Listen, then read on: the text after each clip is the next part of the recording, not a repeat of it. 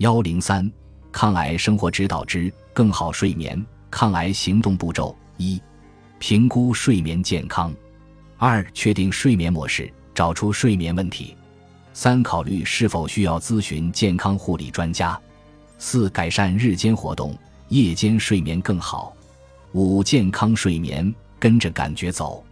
一、评估睡眠健康，睡眠障碍可分为如下几种：入睡困难。保持睡眠状态困难，醒得太早，睡眠时间不够长，睡眠作息时间不规律，整体睡眠质量差。花一点时间评估一下你的睡眠健康，你是否有多种睡眠困难，或者你需要注意某个具体问题吗？你是否每晚都有睡眠困难，还是间歇性睡眠障碍？如果你想要更充分的了解睡眠问题，建议坚持写睡眠日记，或是睡眠时在手腕上佩戴活动监视器，可以从监视器上下载信息，作为睡眠模式的分析数据。真实追踪如下信息：入睡时间、醒来时间、睡眠总时长、进入睡眠状态所需时间、夜间醒来次数、夜间醒来时间总时长。给自己的总体睡眠质量打分。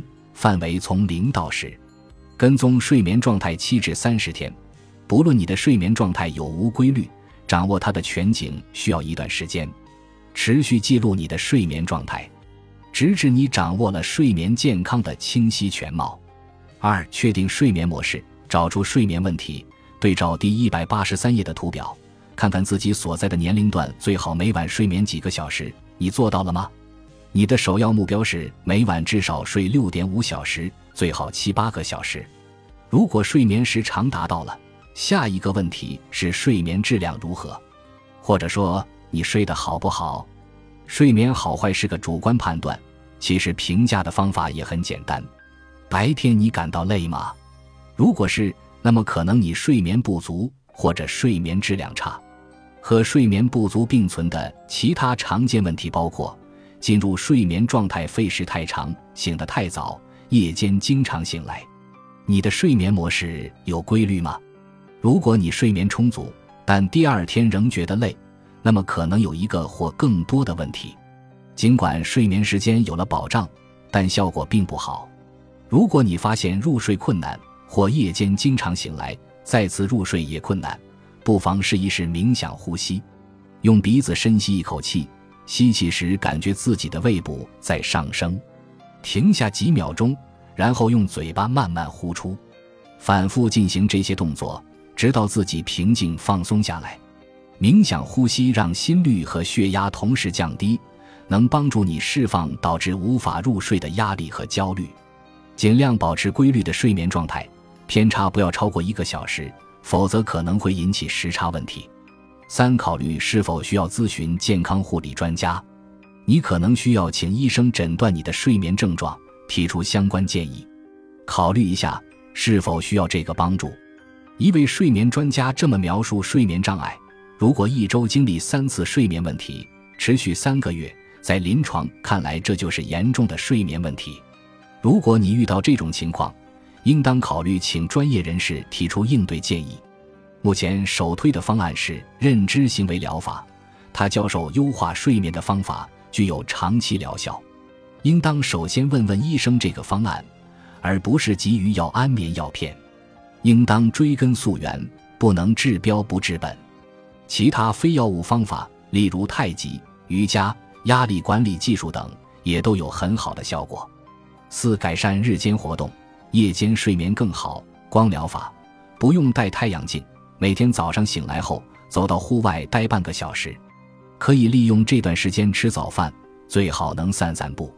如果力气不够，可以坐在外面的阳台上或者后院中，目的是在清晨暴露于强光下，以此减轻疲劳感，增强一天的活力。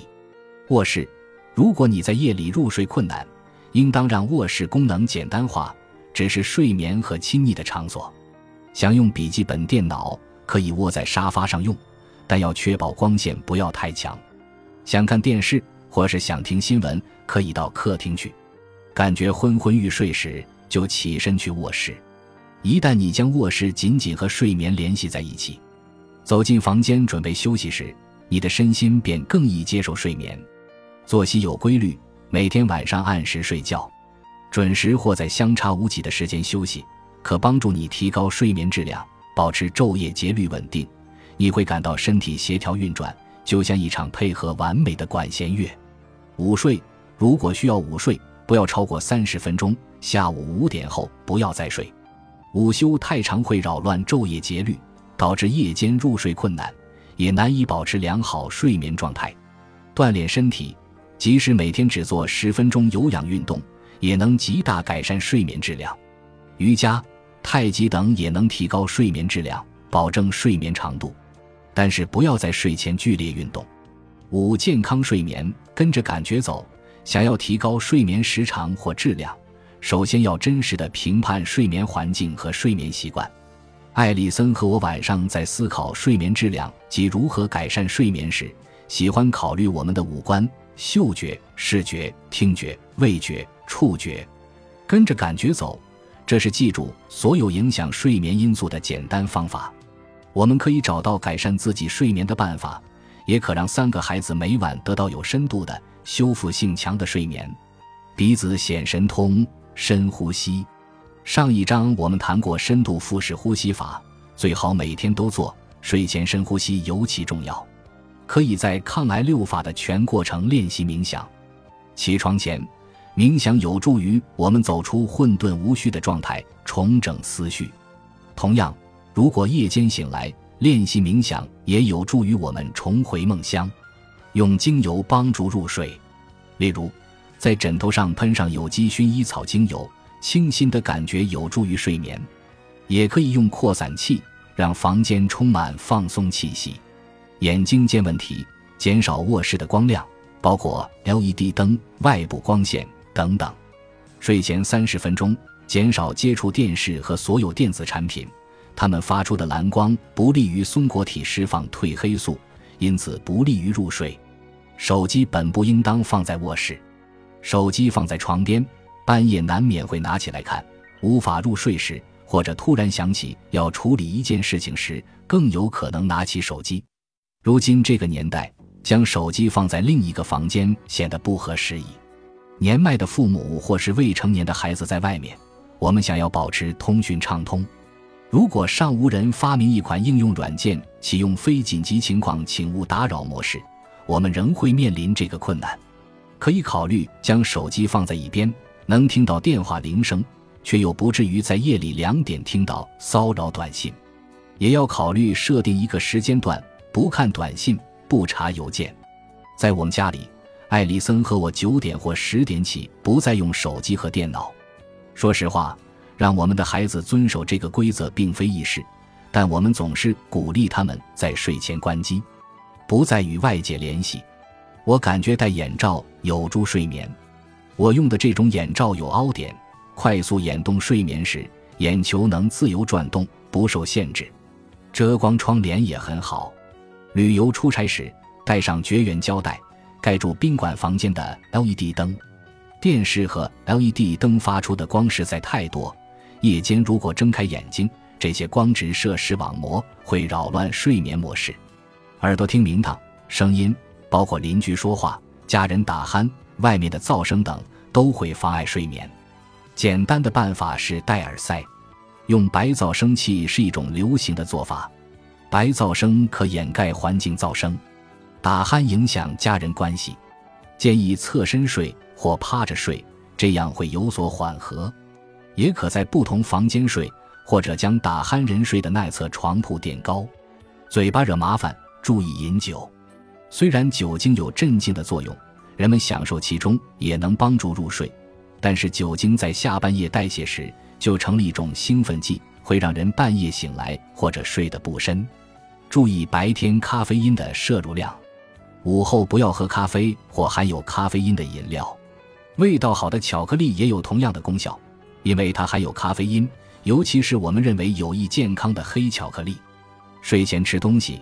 意味着身体在需要休息时，却要忙于消化食物。如果睡前吃了很多食物，喝了酒，也吃了糖，那么可能会入睡困难。睡不着或容易醒，很多情况下是因为胃灼热。一个简单的方法：临睡前不要吃太多食物，尤其是柑橘类水果，也不要喝碳酸饮料。冷暖舒适，睡意更浓，温度是否合适，对于进入和维持睡眠状态都很重要。你的睡衣是否太暖或太凉？在冷暖无常的休斯敦，这可是一个很大的不同。今晚穿轻质棉睡衣，明晚可能就要换成暖和的法兰绒。此外，你盖的毯子、被子是什么，有多大，也会影响睡眠。甚至你的家人夜间把你的被子拽到自己身上盖，同样会影响睡眠。睡觉前需要吊恒温器吗？房间凉爽，睡眠更佳。一度之差，可能就会带来睡眠好坏的区别。吹电扇不失为经济实惠的选择。身体的温度在夜间会自然波动，深度睡眠时体温会下降。你当然不希望床具干扰这个自然的过程。羽绒被或类似的被子冷暖相宜是理想选择。你的床和枕头睡得舒服吗？是否要换？如果你感到脖子疼，或是睡觉时间入床的中间，或是床垫已经用了十年，那么该换枕头或床垫了。在优化睡眠质量之前，你可能不知道为什么在某些情况下不顺利，或者在生活其他方面不舒服。只有当你的睡眠时间稳定。睡眠质量趋好时，你才能继续在其他更明显的生活方式等方面做出选择，例如吃什么、做多少运动。